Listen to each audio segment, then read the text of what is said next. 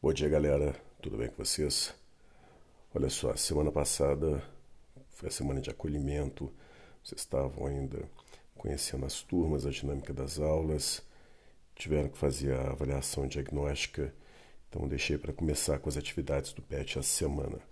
Nós vamos ter de andar um pouco mais rápido no início, mas depois que a gente colocar em dia as atividades, é, semana a semana do PET, junto com as semanas dos, do ano letivo, vai ficar mais fácil para a gente, tá certo? Então, olha só, começando aí na semana 1 do PET, a gente tem aí é, o gênero relato pessoal, tá? De uma norte-coreana. Então, vai falar aí, uh, primeiro, uh, sobre os aspectos aí do que, que é o relato pessoal, etc e tal. E depois a gente tem aí algumas características, né, que são os verbos empregados predominantemente na primeira pessoa, no passado, a presença de adjetivos e descrições. É importante também que o texto é, tenha um título criativo, é, deve ter uma introdução, né, um meio, que é a conclusão. Então, olha, segue aí, Minha Fuga da Coreia do Norte, relato de uma sobrevivente. Então ela vai começar a falar, quando era pequena, ela, ela achava a Coreia um país muito bom, a Coreia do Norte um país muito bom. Ela lembra dessa canção que elas cantavam, né?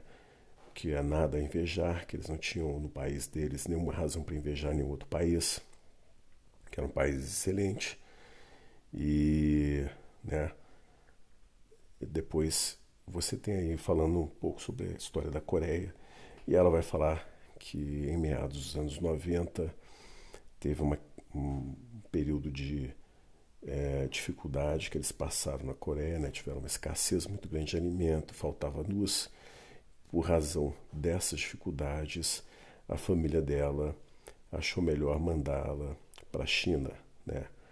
Coreia faz divisa com a China, ela foi viver com os parentes distantes na China, atravessou ilegalmente é, a fronteira para a China só depois encontrou com a família dela, depois de 14 anos, foi encontrar com a família dela na China. Mesmo assim, ela narra que viveu com muito medo, porque se ela fosse descoberta na China como norte-coreana, ela teria de ser obrigada a voltar para a Coreia. Tá certo? Então, olha só, é, indique qual é o tema tratado pelo, é, pelo relato pessoal lido. O, trema, o tema é exatamente o drama de vida dessa refugiada norte-coreana, tá certo? É, a vida dela foi muito difícil na Coreia e ela fala exatamente é, dessa, dessas dificuldades que ela passou, tanto vivendo na Coreia quanto para sair da Coreia, para se refugiar na China e na própria China. É, enfim, ela sempre teve dificuldade, ela sempre teve que passar por dificuldade. Né? Então, olha só, narrador-personagem é, do texto utiliza a primeira pessoa escreve o texto, tá? Para escrever o texto. Descreva a importância desse uso para é, o texto, escreva a importância para, dele para relato pessoal. Para escrever em primeira pessoa faz com que você se aproxime mais do narrador. Narrador, no caso aí, personagem. Tá? Então, é, aproxima mais o narrador do leitor, porque ele vai mostrar, é, é quase como se ele tivesse levando a pessoa é, a participar da história. Né? Faz com que a pessoa se aproxime mais da história. Se ele usasse o narrador em terceira pessoa como se fosse um personagem, ia distanciar mais dele, ia passar a sensação de que não, os acontecimentos não eram com essa pessoa. Tá certo? Então isso é muito bom para aproximar leitor e narrador. Uh, na 3 está dizendo assim, ó, indique quadros alternativas apresentam uma característica de gênero, do gênero relato pessoal que está presente no texto Minha Fuga da Coreia do Norte, relato de uma sobrevivente. Então a gente tem aí, olha, uso da primeira pessoa, do singular e dos verbos no tempo passado, características também de outros relatos pessoais.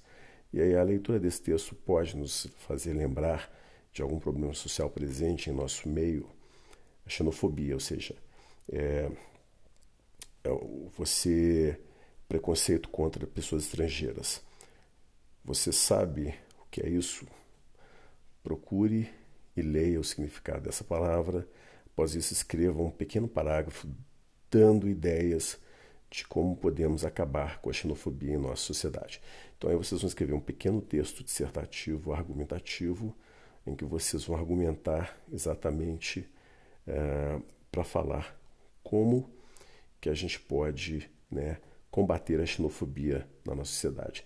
Aprofunde-se um pouco mais aí no tema do que é a xenofobia, é, encontrem aí é, como que ela aparece, como que ela se manifesta mais frequentemente, principalmente no Brasil, que é um, né, um sistema nos interessa, e escrevo aí nessas linhas aí mais ou menos é, que a gente tem aí algo em torno aí de 10 a 15 linhas aí, o que seria a xenofobia, como que a gente pode lidar com esse problema, tá certo? Uh, lembrando que as respostas vocês vão deixar no caderno de vocês, fotografar e postar lá no campo lá de devolução de atividade lá do Sala de Aula, tá certo? É, não deixem links, eu até estava deixando que vocês trabalhassem com link, mas os links estão tendo problemas para abrir links, então não vamos mexer mais com links, tá? Do, seja do Google é, Drive, qualquer link que seja. Deixem, fotografem as respostas completas. Lembrem que tem que ser respostas completas no caderno e postem as imagens destinadas lá no campo lá de entrega de atividade lá no Google Sala de Aula. São essas imagens que eu vou acompanhar e vou avaliar, tá certo?